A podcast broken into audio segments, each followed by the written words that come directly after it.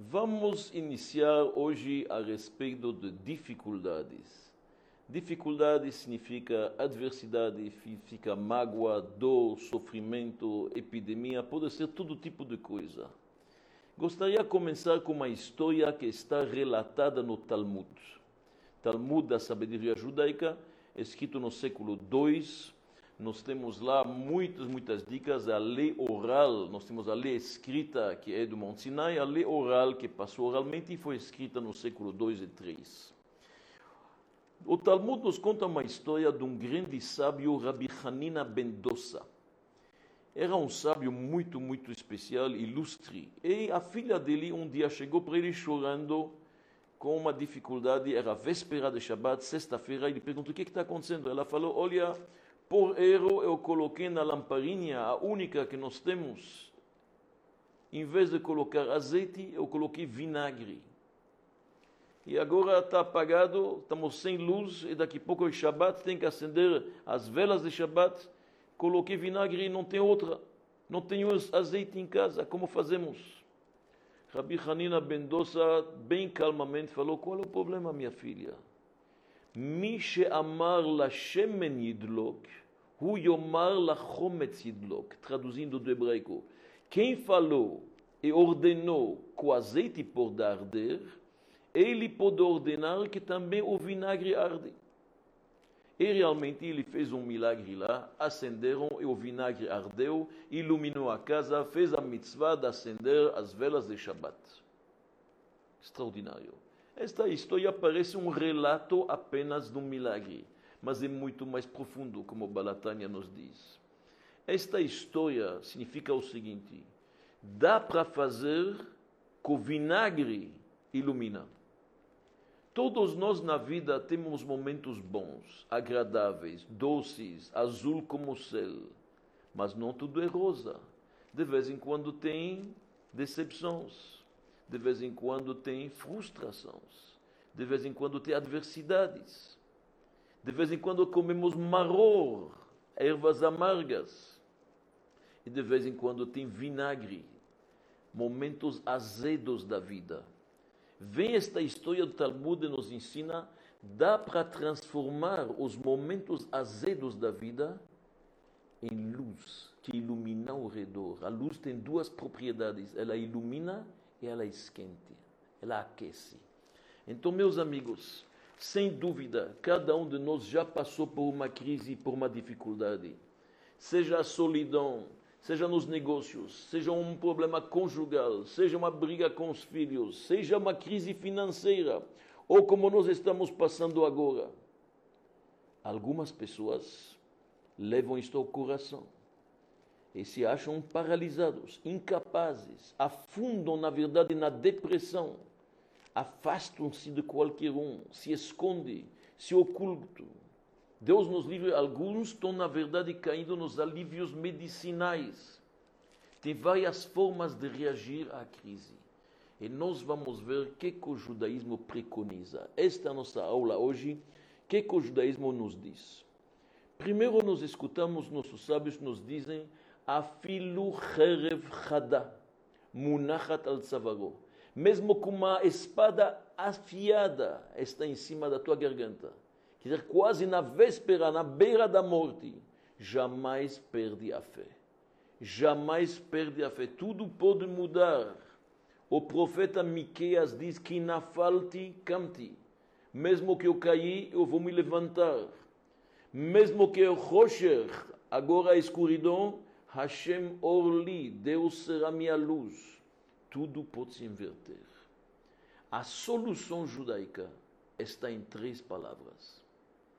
Cada dificuldade é uma oportunidade. Nós acreditamos piamente que dentro da dificuldade tem uma solução, tem uma oportunidade. É um trampolim para subir, para pular mais alto, para crescer, para amadurecer, o caráter humano, muitas vezes na dificuldade, se descobre. A pessoa, através dessas situações, ganha uma experiência de vida inacreditável. Por que, que os nossos sábios dizem En chacham que bala nisayon? Não existe, na verdade, ninguém tão experiente tão sábio como um homem experiente. Com a vida, a experiência da vida, a gente aprende muitas coisas, a gente cresce. Então, a dificuldade nos qualifica para as coisas melhores. O que, que significa isso? Vamos tentar entender o seguinte: por que, que tem dificuldade? Por que, que eu tenho que enfrentar momentos difíceis? Não estou conseguindo, apertos, tudo isto, por quê? Diz o judaísmo que menace Hashem Elokechem etchem. Deus está te testando para ver qual vai ser a sua reação. Revolta, rebelião, se apegar mais em Deus, se concentrar, se corrigir eventualmente, consertar certas coisas. Deus está testando. E a palavra teste em hebraico é nisayon. Nisayon significa Deus está me testando. É interessante que a palavra nisayon vem da palavra nes. Nes significa uma bandeira. Nes significa uma bandeira elevada, algo elevado, harimunes. Porque dentro do teste tem uma oportunidade de crescimento para se elevar bem alto. Mas por que, que Deus está me testando? Deus testou Abraão, o primeiro patriarca, mandou ele sair da sua casa. Chegou em Israel, tinha uma fome, foi para o Egito pegar a esposa dele. Depois de uma guerra, pegar um sobrinho dele, apanhou a direita dele. Por que, que Deus precisa testar? Deus sabe o resultado. O Deus no qual nós acreditamos é omnisciente, ele sabe tudo, presente, passado, futuro. Se ele já sabe que vou passar o teste, por que, que ele tem que me testar? A resposta, Deus sabe e Deus sabe o resultado. O teste não é para Deus, o teste é para nós. O teste é feito para nos revelar certas coisas que a gente não sabe. O teste não é para Deus, Deus sabe o resultado. Deus sabe se você vai passar o teste ou não. Deus sabia se David, o rei Davi vai passar o teste ou não. Deus está nos dando uma oportunidade para mim. Cada ser humano, através do momento que ele está sendo desafiado, ele desperta forças que ele não é ciente que ele tem. Vamos tentar isto. O teste é para ver quanto somos leais e compromissados com Deus. Mas o judaísmo nos ensina cada um tem seus talentos conhecidos. Eu conheço meus dons, conheço minhas qualidades e a pessoa tem que conhecer seus defeitos, obviamente não pode apenas pensar que temos defeitos, seria um lachonará. Assim como não pode falar lachonará do outro, não pode falar de si também. Cada um tem seus talentos. Mas muita gente tem talentos ocultos. Não muita gente, todo mundo. Cada um tem forças ocultas, poderes lá dentro que são chamados em hebraico kohot hane'elamim. Ele não está nem consciente disto. Vou dar um exemplo para vocês. Uma pessoa perdeu o emprego Coitado, ele está em casa, está esperando, mandando currículo à direita e à esquerda, telefonando, fazendo entrevistas. Já está três meses em casa. Não é fácil. O marido em casa, todo mundo sabe que não é tão simples. Procurando emprego, não conseguindo passar, pagar as contas. Um belo dia ele está no telefone ligando para uma companhia, tentando ver se marcam entrevistas. Ele pega um lápis, ele está desenhando, rabiscando num papel. Fechou a a, a, fechou a conversa telefônica, pegou o papel, é, o rabisco não está tão ruim, rabiscou um pouco mais, rabiscou de novo, de repente fez um desenho, ele achou que não está nada ruim. Sabe o que, que ele fez? Ele desceu na loja e comprou um canvas e guaches. E agora ele está em casa pintando. Uma pintura, uma outra, um guache aqui, direita. Um mês depois, algumas pinturas são boas e ele resolve expor no clube. Pessoas gostaram. Seis meses depois, ele está expondo na Oscar Freire. Dois anos depois, ele está expondo na Madison Avenue, em Manhattan, nos Estados Unidos. O que, que aconteceu? Este homem não estava nem ciente que ele é capaz de pintar. Não sabia que ele tem este dom. Jamais testou, jamais foi provado. E de repente, pela primeira vez, na dificuldade, surge a oportunidade de rabiscar, de desenhar, de pintar. As pinturas dele valem uma fortuna, são vendidas nos Estados Unidos, você não consegue pegar. Por quê? Porque ele perdeu o emprego.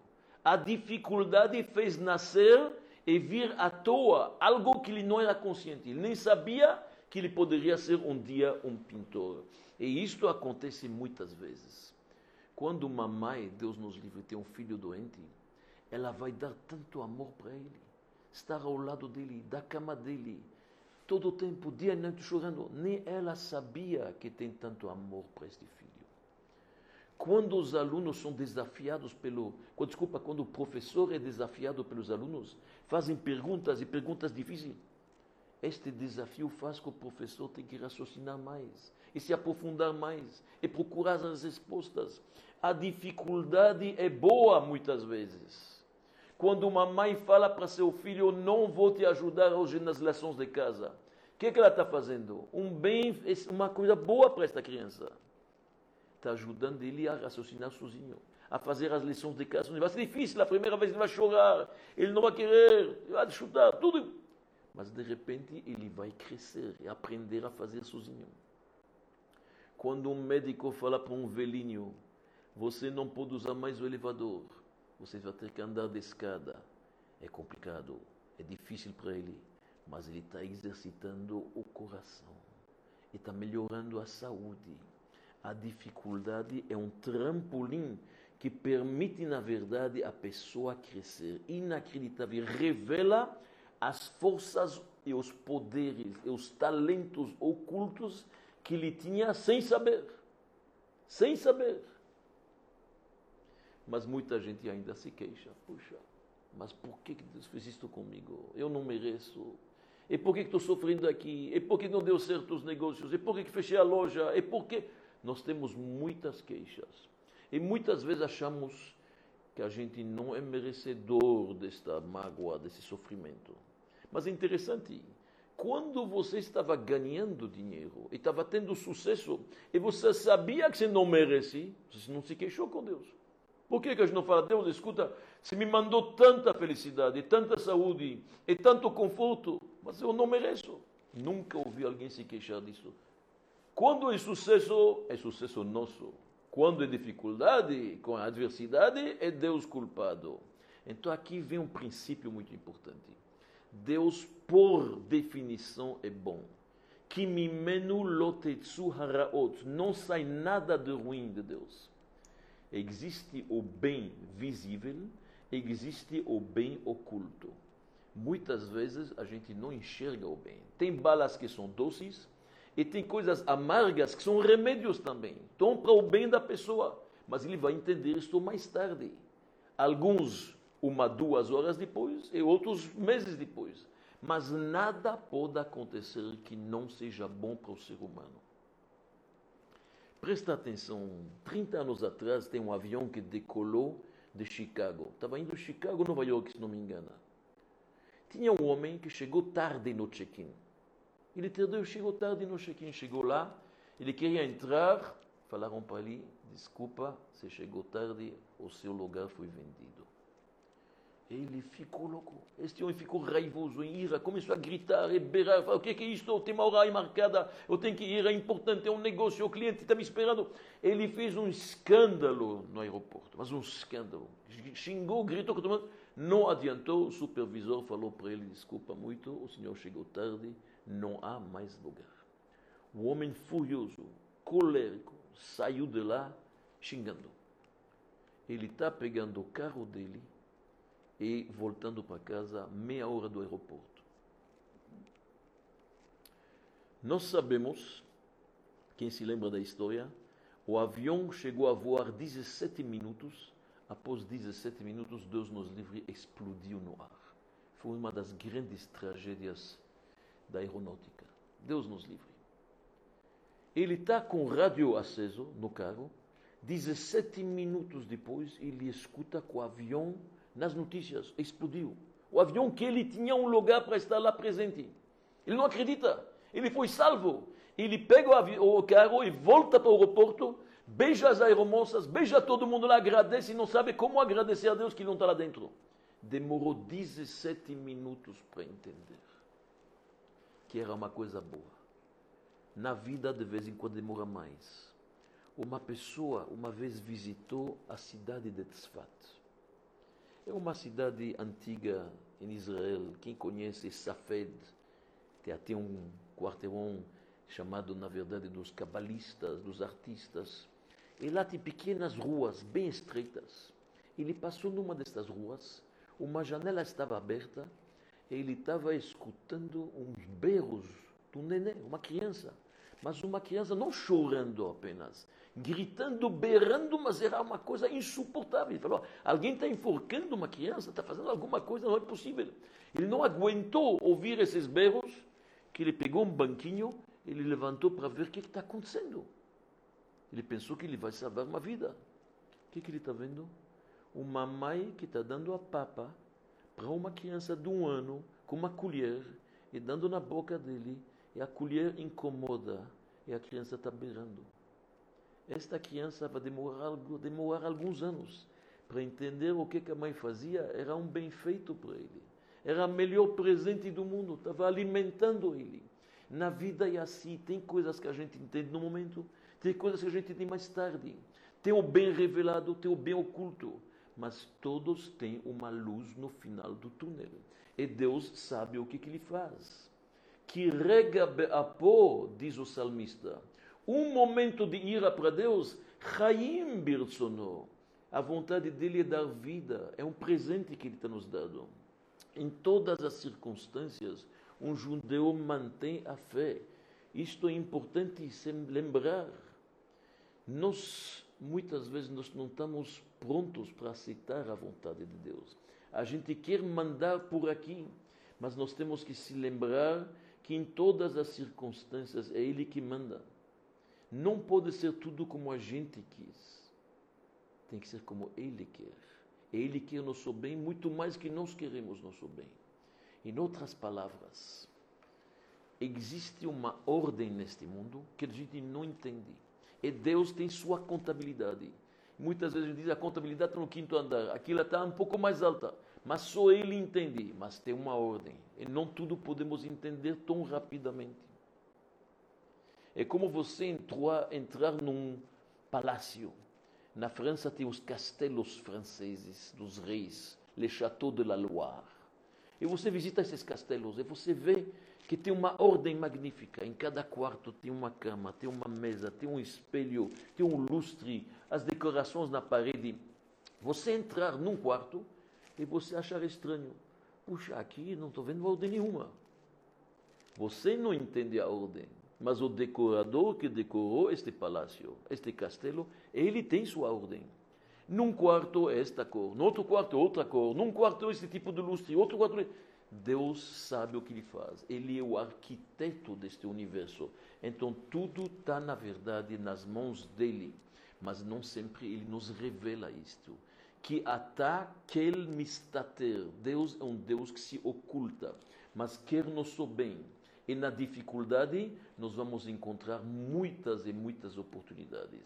Então, neste momento, o que, é que eu gostaria de fazer? Já que nós temos gente escutando. E nós estamos no momento de confinamento em casa para muita gente, estamos em crise e esperamos logo, logo que Deus nos manda a salvação. Neste mês de Pesach, que hoje começamos o mês de Nissan, que é chamado o mês da redenção, da libertação, que possamos vê-la rapidamente, vou dar sete dicas judaicas como se comportar em momentos de dificuldades. Sete dicas judaicas como enfrentar qualquer crise e qualquer adversidade. A primeira dica, a fé, emuná, esta é a base, a fé em Deus. A gente sabe que nós temos uma fé. A fé é uma bússola que te permite andar em qualquer deserto.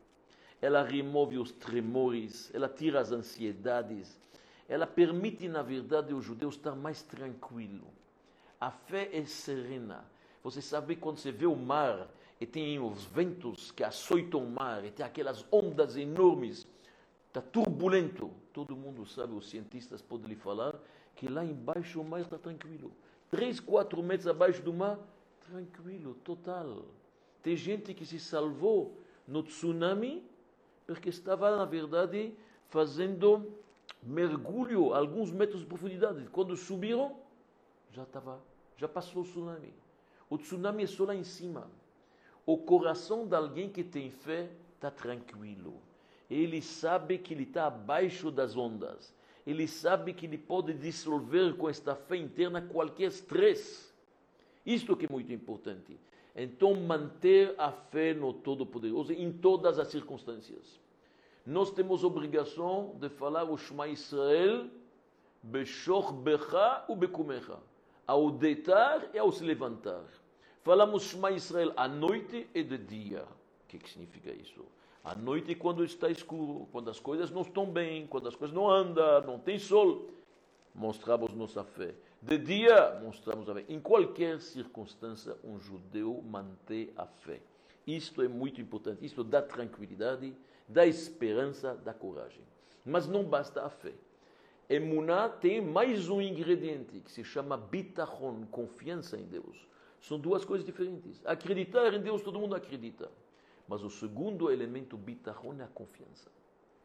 Confiança significa que eu tenho confiança no Criador que vai terminar bem. Vai ter luz no final do túnel. Vai ter uma solução. Isto vai se resolver. Eu tenho fé completa e confiança. Isto não é apenas a bússola. Isto, na verdade, nos dá uma força. Isto dissipa as nuvens. Aparece a luz. Quando você tem um bitachon, é extraordinário. Isto permite atirar. A palavra impossível não existe. Tenho confiança total em Deus. A pessoa não pode perder isto nunca. Isto é super importante. Ah, vocês vão me perguntar, mas como que você tem tanta confiança que as coisas vão dar certo? Talvez você nem merece. Quem diz que você merece a cura? Quem diz que você merece a solução? Quem diz que você merece o conforto? Talvez não. Resposta Pode ser que eu não mereci, é verdade. Mas pela confiança em Deus, eu vou merecer. O fato de você ter confiança em Deus, isto já permite que a solução chegue. Então, jamais perder a fé e a confiança em Deus. Isto é imprescindível, é importantíssimo lembrar isto. Isto é a lanterna própria que a gente pode levar em qualquer escuridão. Depois existe um terceiro, uma terceira dica, super importante. Não cair na tristeza, na depressão, no medo, no pânico. Medo é contagioso, é perigosíssimo. Antes de qualquer guerra, de acordo com a Torá, o Cohen tinha que levantar, perguntar aos soldados: quem está com medo, sai daqui. Medo é contagioso. Medo não é bom. A pessoa, se ele tem esta fé, esta confiança em Deus, não vai ter medo. E também não cair na tristeza. A tristeza é, na verdade, uma artimanha do Yetzirah, da mal inclinação. A mal inclinação está esperando para nos mandar esta tristeza. Por quê? Porque quando alguém está triste, ele pode fazer com ele o que, que ele quer. Como disse uma vez o grande mestre racídico, a tristeza não está escrito na Torá como uma proibição mas ela é a chave para todas as proibições. Porque quando alguém está triste, ele está aflito, e o próximo passo ele está deprimido, ele pode chegar a transgredir todas as proibições. Então, se afastar de qualquer tristeza ao máximo. Máximo. Isto é muito importante. Quarta dica: não se concentrar no problema. Jamais se concentrar demais num problema. Isto não significa fugir da realidade, como explicaremos daqui a pouco. O rei Salomão, o mais sábio dos homens, diz: Yosif Da'ad, Yosif Machov. Quanto mais conhecimento da causa, mais aflição. Se você fica pensando todo o tempo no problema, você não sai dele. Tem muitas coisas que funcionam com os tempos. Tem que saber desviar a mente um pouquinho, sair para outras coisas. Ficar se concentrando no problema ele aumenta. A prova disto, a melhor prova. Você vê pessoas que passaram pelo inferno na terra, pessoas que passaram pelo holocausto, viram seus parentes levados para a câmara de gás, transformados em fumaça, viram as coisas piores do mundo e conseguiram reconstruir sua vida. Conseguiram passar para este continente, casar de novo, educar filhos e viverem uma vida. Como é possível? E tem pessoas que perdem a chave de casa, você não consegue falar com dois dias.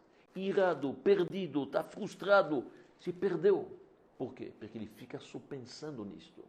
Estas pessoas que passaram horrores na vida são capazes de desviar a pessoa ser capaz de retirar um pouco a mente e não se concentrar no problema. A famosa história daquele sábio judeu que está andando na rua. Ele tem uma barba branca comprida e de repente uma menina de oito anos para ali na rua e fala: Rabino Chacham, gostaria de fazer uma pergunta. O senhor dorme com a barba em cima do cobertor ou embaixo do cobertor? Este velhinho falou: Que pergunta? Nunca alguém perguntou isso para ele. Nunca ele pensou nisto. Ele dorme a barba em cima, embaixo do cobertor. Ele ficou. Sabe qual é o final desta história? Durante três meses este sábio não dormiu. Porque cada vez que ele ia dormir, ele pensava em cima, embaixo, em cima, embaixo. Não dormiu mais. 70 anos ele dormiu bem. Mas quando ele se concentra no problema, ele aumenta ele. Então tem que saber desviar a mente. Esta é a quarta dica. A quinta, falamos ontem, contentamento. A pessoa tem que estar feliz com o que, que ele tem. E saber que isto é seu quinhão, isso é sua missão. E Deus contempla ele com todas as forças e com toda a saúde e a energia para isto. Muito importante em momentos de adversidade, de dificuldades, o contentamento. Não olhe ao jardim do outro. Não pensa que está mais verde. Cada um tem seus probleminhas. Ninguém está contando. Todos têm os seus. Então vamos estar felizes com o que Deus nos dá. E o sexto, a sexta dica, alegria. Não basta a fé e não basta a confiança em Deus. Não basta não se concentrar e não basta o contentamento. Precisa alegria, otimismo, jovialidade, pensar de forma positiva os mestres racídicos dizem: pensa positivamente. Pensa bem e vai ser bem. Trar gut wird sein gut. Se você pensa positivamente de forma correta e bom, vai ser bom. Tem que ter alegria na vida. A alegria levanta a pessoa para um outro patamar. Ele é capaz, na verdade, de levitar acima dos problemas. Não é uma fuga, mas ele é capaz de se concentrar nas coisas boas. Afinal, não é tudo ruim. É impossível que tudo seja preto da vida. É impossível. Cada um tem suas coisas que lhe dão satisfação. Se não deu certo nos negócios, mas talvez na família. Este neto te dá muita alegria. Esta pintura, este filme, este livro, alguma coisa está te dando satisfação e prazer. Concentra-se nas coisas boas. Isto é importante. Seja feliz. Lembra-se, quando chegava com as premissas as primeiras frutas. Para Jerusalém, no templo, falava para Deus: Este é o fruto, Deus, Asher Natata li Hashem, que você me deu. Seja feliz com o que você tem. Isto é importante, a felicidade, a forma que você age. Está escrito Raboter Bashem, aquele que tem confiança em Deus. Recede sobreveno. Deus cerca ele com bondade e com compaixão. Mas se o homem é inflexível, é duro, sempre rigoroso, cara fechada, ele atrai fluxos também, fluxos rigorosos. Nós, da forma que se comportamos, atraímos fluxos iguais. Se está alegre, vem jovialidade, vem positivismo, vem boas notícias. E agora chegamos ao sétimo, à sétima dica. E a sétima dica nós chamamos ela da reconfiguração aprender que na própria dificuldade lá já está a solução. Eu vou tentar explicar isso da forma seguinte. Nós tivemos no deserto, quando os judeus estavam no deserto, num certo momento teve uma epidemia. Vieram cobras, estavam picando, muita gente morreu. E Deus dá uma ordem para Moisés fazer uma grande cobra de cobre, alta, alta, e esta cobra colocar no meio do acampamento. E realmente, quando os judeus estavam olhando para esta cobra alta, lembrando-se de Deus, ficaram curados. E os nossos comentários perguntam, mas por que, que para olhar para Deus precisa fazer uma cobra? A cobra era o objeto que estava, na verdade, trazendo o veneno. Muita gente morreu por causa de uma mordida de cobra. Por que fazer uma cobra? Você quer lembrar a Deus alguma coisa? Pode ser outra coisa. Coloca uma mezuzá bem alta, um talito, um sefer Torah. Por que justamente uma cobra? Mas a resposta, meus amigos, é o seguinte: presta bem atenção. Todos nós já lemos livros. Tem livros que são excelentes, são best-sellers. Você lê um Shakespeare, você lê um livro Albert Camus, A Peste, outros livros famosos, livros magníficos, romances que são maravilhosos. Outros livros você vê não chama atenção, não é interessante, não dá satisfação, você não consegue nem terminar. Qual a diferença? Afinal, tanto estes autores como Shakespeare e como Alexandre Dumas estão usando as mesmas 26 letras do alfabeto, do ABC, do abecedário. Então qual a diferença? Ambos usam os mesmos utensílios, mas a resposta é a configuração. Como que se coloca estas letras? O que, é que se faz com elas? Tem 26 letras, é verdade, mas depende como que se vai usá-las. O texto a maneira, a semântica, a narração, as vírgulas, os pontos de interrogação, tudo isto faz uma beleza. Se o texto não está bem configurado, infelizmente, ele não é interessante. Ele é monótono. É a mesma coisa na vida, meus amigos. Na vida, infelizmente, muitas vezes passamos por sofrimentos, por abusos, por mágoas, por crises, por dificuldades. And you name it, não falta nomes para isto. E normalmente existem duas formas de reagir. Alguns dizem, somos vítimas, então tem que mostrar o sofrimento. Tem que se vitimizar mais. Olha quanto estou sofrendo. Olha quanto. E a pessoa fica se rebaixando, se vitimizando. Uma outra reação é a pessoa oculta. Ele abafa, ele reprime a dor, ele faz como se não existe, ele está ocultando a dor. O judaísmo não é nem esta e nem a segunda forma. Nós vamos ver que o judaísmo nos ensina a transformar a dor em ações, a lágrima em coisas positivas. É uma terceira forma de ver as coisas, é a transformação, a reconfiguração, esta dificuldade, este vinagre vai se tornar um catalisador na minha vida para fazer coisas positivas. Isto se chama na linguagem cabalística la formeriru lemitku, transformar a amargura em doçura, transformar a escuridão em luz. E para isto precisa de muita sabedoria. Então, precisa entender que isso é possível. Alguém, por exemplo, ficou muito frustrado, que ele trabalhou duro, ele fez um esforço magnífico, tanta coisa, tanto suor, ninguém apreciou. A pessoa está magoada. Aprende daqui que quando o outro faz um esforço, você tem que apreciar mais. Dá para aprender alguma lição aqui. Você ficou magoado? Imagina o outro quando ele sua, porque isso não mostra valorização. Alguém ficou chateado que ninguém teve compaixão quando ele passou um momento difícil. Ninguém ligou para ele, ninguém mandou uma carta, ninguém mandou um WhatsApp, nada. Aprende, quando o outro sofre, você também tem que se manifestar. Então, meus amigos, na própria crise, na dificuldade já está a solução. O que, que Deus está dizendo? Deus está nos dizendo o seguinte: o livro, para ser bom, ele precisa de uma boa edição, de uma boa configuração. E Deus está dizendo para o povo de Israel: faça uma cobra, a mesma cobra que te picou, a mesma cobra que te mordeu.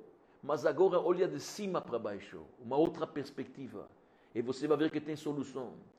Te dói quando você olha de baixo para cima. Quando você olha aqui embaixo, te dói, te mágoa, você não está gostando. Mas se olha de cima, você vai ver que tem solução. A prova, como se faz uma vacina contra uma mordida de cobra? Do próprio veneno. Isto é o princípio da vacina do próprio veneno, da própria cobra. Então Deus mandou fazer uma cobra, porque a gente tem que olhar de cima. E isso na vida é muito importante. A visão judaica não é fugir do problema, é também não se concentrar no problema. A visão judaica é transformar a dificuldade. Tem alguns que negam a escuridão, falam está tudo bem, está tudo bem, não querem falar, oculta. Tem outros que negam a luz, falam está tudo escuro, não estou vendo nada, está tudo escuro. Só dificuldade. O judaísmo não é nem negar a escuridão e nem negar a luz. Sabe o que é o judaísmo? É transformar a escuridão em luz. Isto é judaísmo. Transformar a escuridão em luz. E para isto, meus amigos, eu gostaria de terminar com uma história de um rei que tinha uma coroa linda. E nesta coroa ele tinha uma gema, um diamante caríssimo, de muitos quilates. Um diamante que brilhava muito. Um diamante lindo. E um belo dia ele deixou a coroa em algum lugar e deu um arranhão no diamante. Você pode imaginar esta gema dele. Esta gema dele deu um arranhão. Perdeu seu valor. O rei estava triste. O rei estava magoado. O rei, estava irado. Mandou vir os melhores horríveis do reinado. Todos viram o arranhão e falaram: não dá para fazer nada. Impossível. Tentaram aquilo. O arranhão era grande demais. Mexeu com diamante. A gema agora estava estragada. Impossível fazer. O rei ficou numa depressão profunda. Ninguém conseguiu tirá-lo disto. Até que o rei mandou avisar no reinado inteiro: se alguém tem uma solução, por favor. E de repente apareceu no palácio um simples homem. Um homem simplório. E disse: Eu acho que eu tenho a solução. Pessoas estranharam o homem assim e falaram assim: eu tô... Deixaram-no entrar. O rei estava tão deprimido, tão magoado, quase doente, que não tinha outro jeito. Deram para ele a gema. Ele pegou o diamante, tirou do bolso um estilete pequeno. E o que, que ele fez? Ele pegou este arranhão, em cima dele ele desenhou uma rosa com estilete, mas linda. A rosa com as pétalas, cada uma delas linda. E depois este arranhão, ele melhorou ele, foi o caule da rosa. E agora quando se olhava para esse diamante, era algo fabuloso, porque havia dentro do diamante uma rosa que estava brilhando com todo este brilho junto. Uma rosa brilhante dentro do diamante. O rei não podia acreditar. O diamante ficou melhor que antes. A gema realmente ficou num valor extraordinário. Um homem simples desenhou uma rosa e usou o arranhão como a caule. Usou a dificuldade como um trampolim. Transformou a dificuldade numa oportunidade. E olha bem a história nossa. Vocês vão ver que sempre na dificuldade nasceram as melhores coisas. Está na minha frente aqui um texto de Albert Einstein. Olha o que diz Albert Einstein. A crise é a melhor bênção que pode ocorrer com as pessoas e países, porque a crise traz progressos. É na crise que nascem as invenções, os descobrimentos, as grandes estratégias. Quem supera a crise, supera a si mesmo, sem ficar superado. A verdadeira crise é a crise da incompetência. Sem crise não há desafios. E sem desafios, a vida é uma rotina, uma lenta agonia. Sem crise não há mérito. Inacreditável. E olha a história judaica. Quando nasceram as melhores descobertas, nas dificuldades. O Talmud babilônio, na Babilônia, o primeiro exílio nosso. Maimônides, expulso da Espanha, teve que ficar andando 10 anos porque foi perseguido pelos almohades. Lá ele escreveu seus livros. O Shulchan Aruch, Rabbi Yosef Karo, Código da Lei, nasceu na Espanha, Inquisição, foi para Portugal, do Portugal foi, na verdade, foi para a Grécia, para Salônica. Magnífico. O Baal Shem Tov nasceu nas perseguições cosaques, Remlinitsky, que matou 100 mil judeus. E nasceu o racidismo. As grandes obras, como diz Einstein, as invenções, as descobertas, na dificuldade. Porque a dificuldade é uma oportunidade. Muito obrigado.